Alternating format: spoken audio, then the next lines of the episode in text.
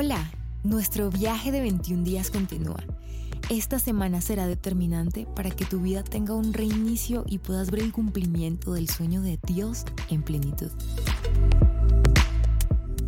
Hola, cuando estaba pensando en el podcast de hoy, estaba con Janita y la verdad estaba bloqueada. No me fluían las ideas. Y le dije, mi amor, ayúdame con algo.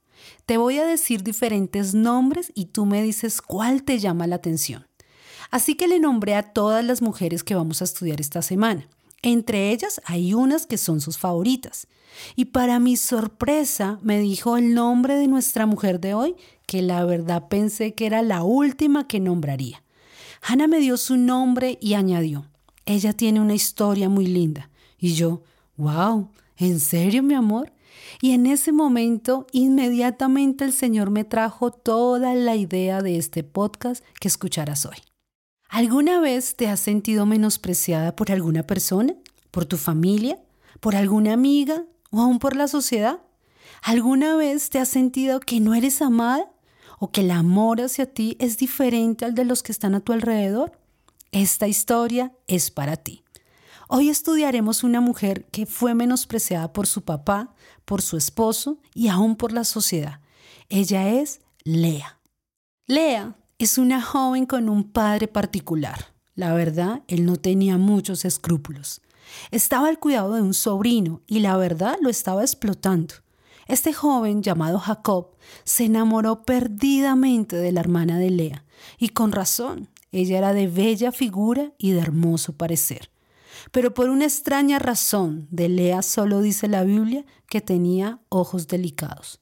Jacob accedió a trabajar gratis para su tío por siete años, por la hermana de Lea. Y a él se le hicieron cortos porque la amaba. Llegó el día de la boda e hicieron un gran banquete. Pero para sorpresa de Lea, su padre la llama a escondidas y le dice, Esta noche tú estarás con Jacob. Pasarás la noche de bodas con él.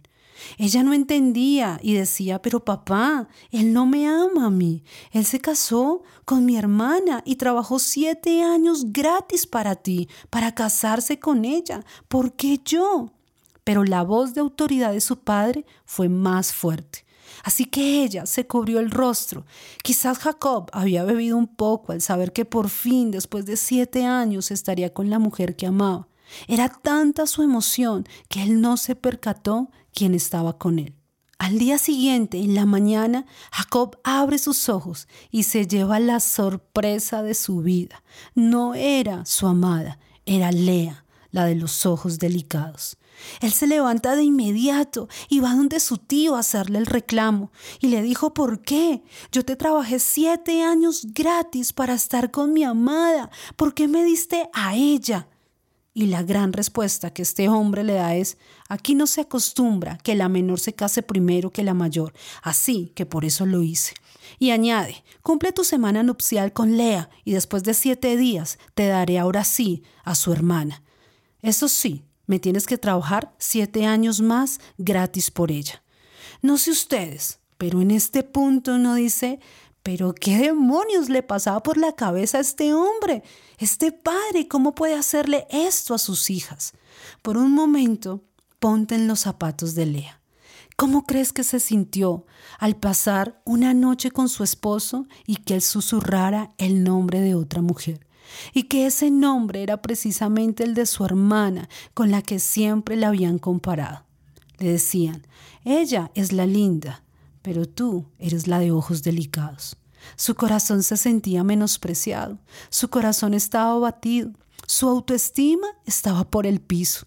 Y la cereza del pastel está en el versículo 30 de Génesis 29, cuando Jacob por fin pudo casarse con su amada y dice, y amó más a su hermana que a Lea. Mira, Tal vez ninguna de nosotras llegamos a este punto o hemos vivido una historia parecida a la de Lea, pero sí hemos experimentado el menosprecio.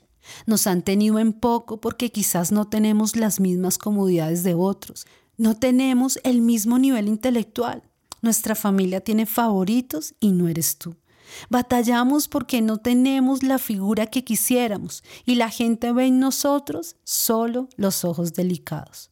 Sí, es una historia muy triste y quizás frustrante, pero es momento de secar nuestras lágrimas por la historia de hoy. Dios hoy quiere revelarnos cómo Él convirtió el dolor de Lea en una bendición.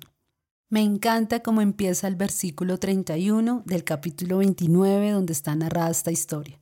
Dice, y vio Dios que Lea era menospreciada y la bendijo con hijos. Todas sabemos que tener hijos es una bendición, pero especialmente para el pueblo judío, tener hijos es la señal de la bendición y la plenitud de Dios. Así que esto no era cualquier cosa, era una señal evidente del amor de Dios por Lea. Cada hijo representó una etapa en su vida y una bendición en aumento. Quiero repetirte esto, una bendición en aumento.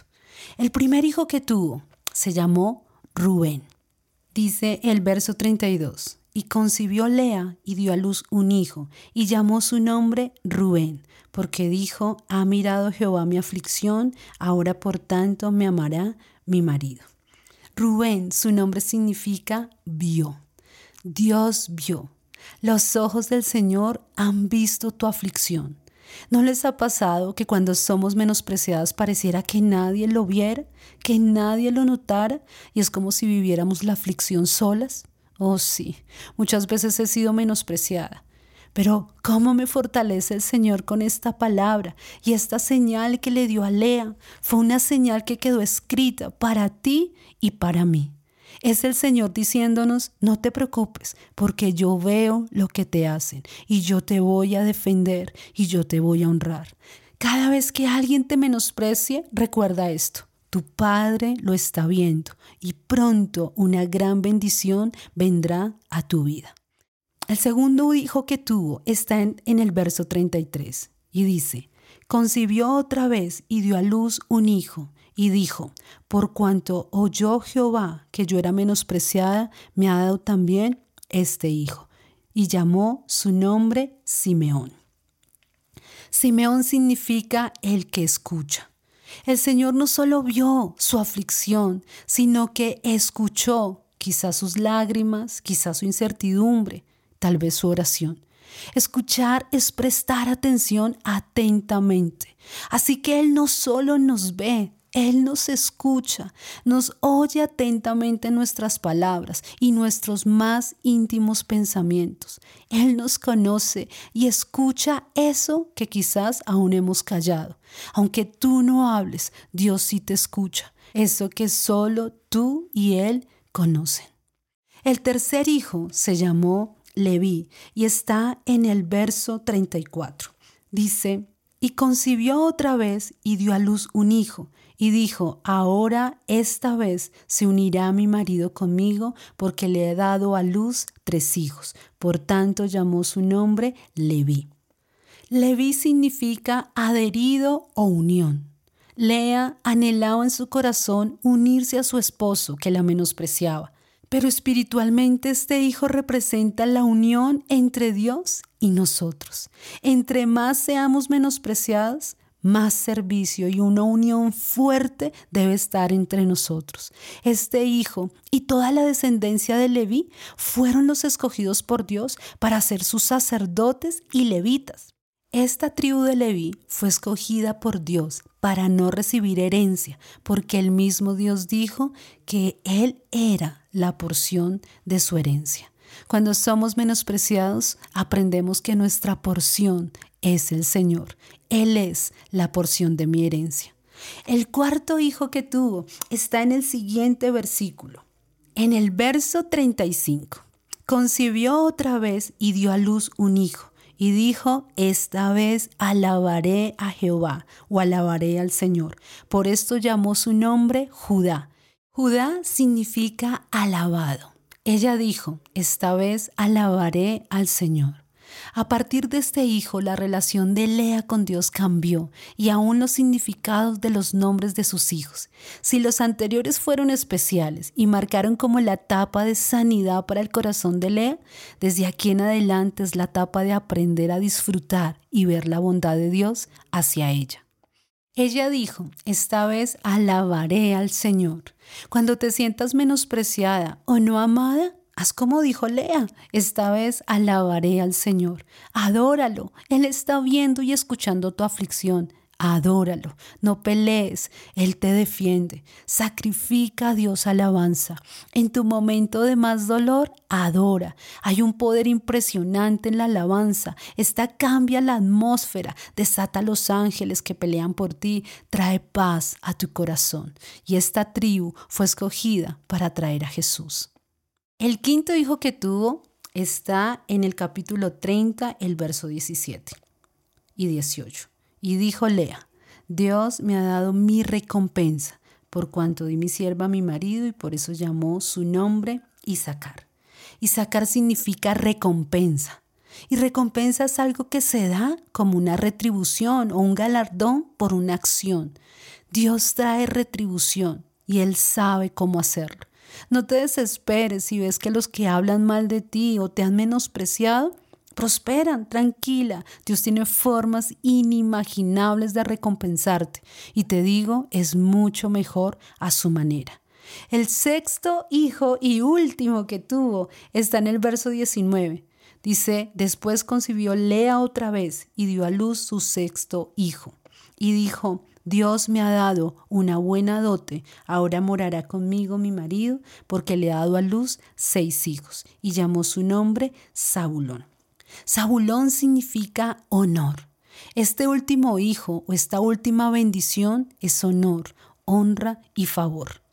El favor de Dios estará sobre nuestra vida cuando aprendamos a depender de Dios. Él es quien cambia nuestras circunstancias. Lea, pasó de ser la menospreciada a ser la favorecida madre de seis hijos varones, que aún más significaban para el pueblo de Israel que fueran hombres. Pasó de ser la no amada por los hombres para ser la amada por el Dios del universo. ¡Wow! ¡Qué gran historia! En serio, creo firmemente que Dios habló hoy a través de los labios de mi hija y dijo, la historia de ella es muy linda. Creo que era Dios diciendo, quiero que hables de Lea porque quiero enseñarles todas las bendiciones que yo tuve para ella. La próxima vez que alguien te menosprecie, sonríe. Seis bendiciones poderosas vienen sobre tu vida. Eso sí, no nos llenemos de orgullo.